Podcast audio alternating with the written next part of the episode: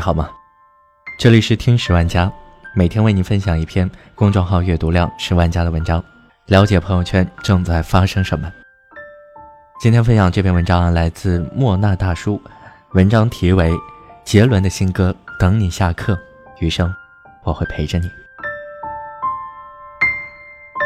刚才我听到了周杰伦的新歌《等你下课》，旋律响起，歌词唱出来的那一刻。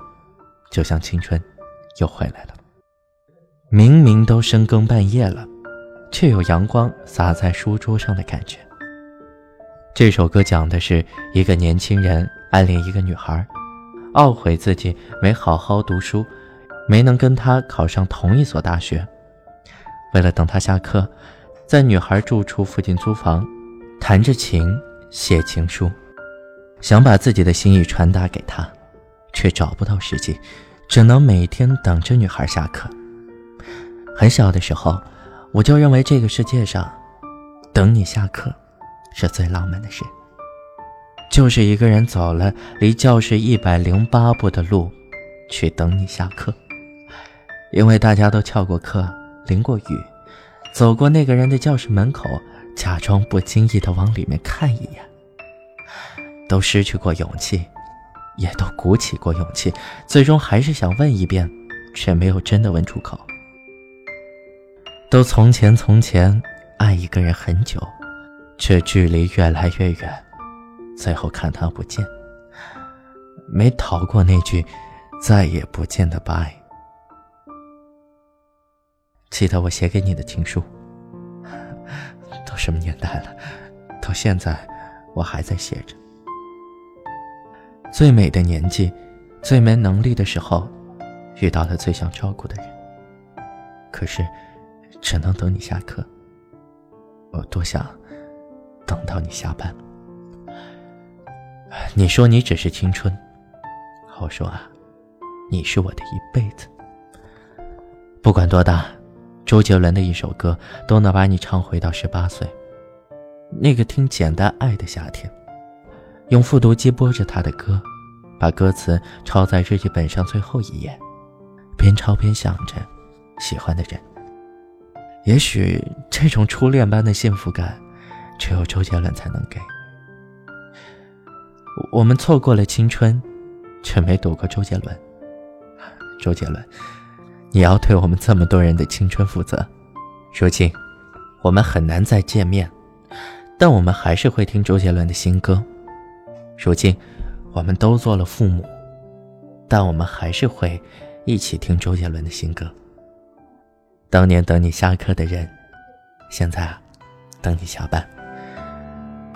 有人说，当你听到一首歌，想到一个人的时候，这个人一定是你心中很重要的人。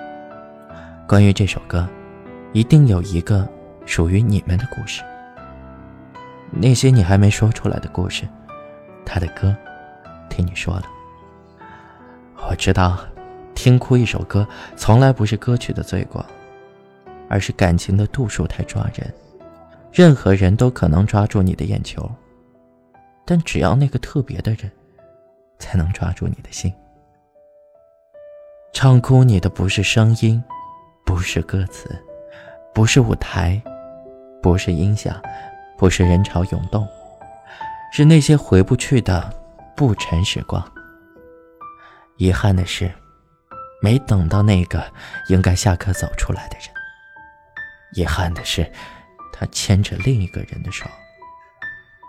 遗憾的是，他跟你说了抱歉。遗憾的是，等了很多年过后，已经不用上下课的时候。你才翻到那封他写给你的情书。爱是不是不开口才珍贵？秒速五厘米里长大后的桂树花了很多年时间去寻找明理。很多年后，两人擦肩而过，却在一片樱花中被列车隔断。我们仰望着同一片天空，却看着不同的地方，近在咫尺。又触不可及。年岁渐长，陪在身边的人越来越少，更多的时候，你是一个人听风看雨，默默回想生命里的美好时光。有没有这样一些人，他们不再出现在你的生活里，却不动声色的影响着你的整个生命？电影《阳光姐妹淘》里，娜美中学时期给暗恋过的男孩画过一幅画像，可是这场暗恋无疾而终。很多年后，他找到了已成大叔的那个心上人，将画像啊悄悄地留在他的书桌上。书上说，不要在十六七岁爱上一个人，因为啊，这个人会让你得不到，又忘不掉。如果要走，请你记得我；如果难过，请你忘了我。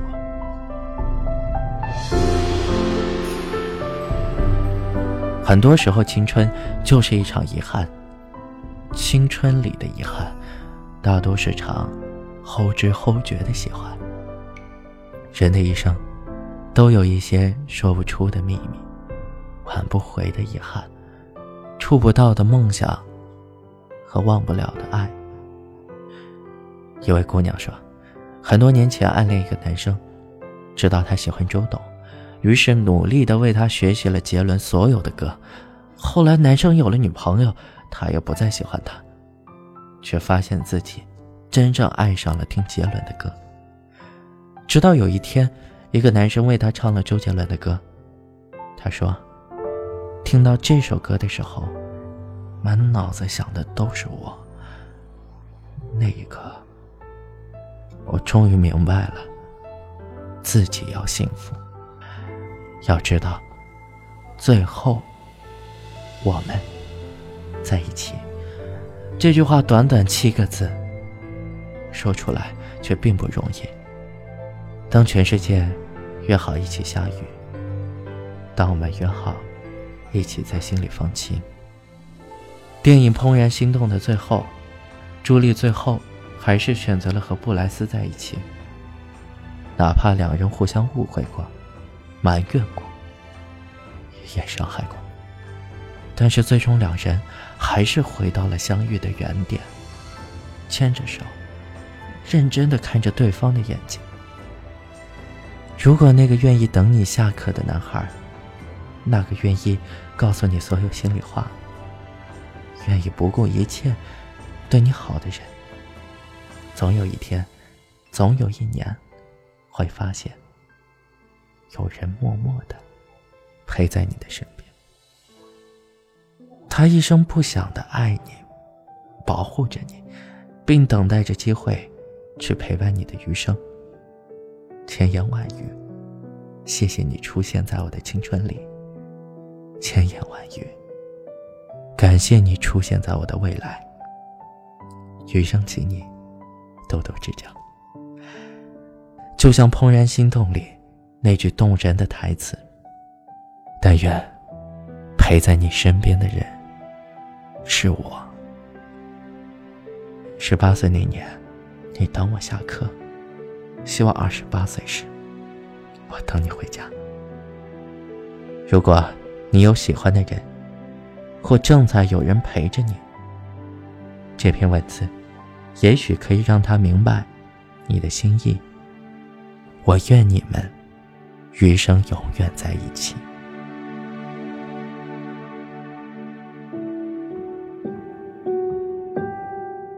好了，今天分享的文章来自公众号“莫那大叔”，我们下期再见。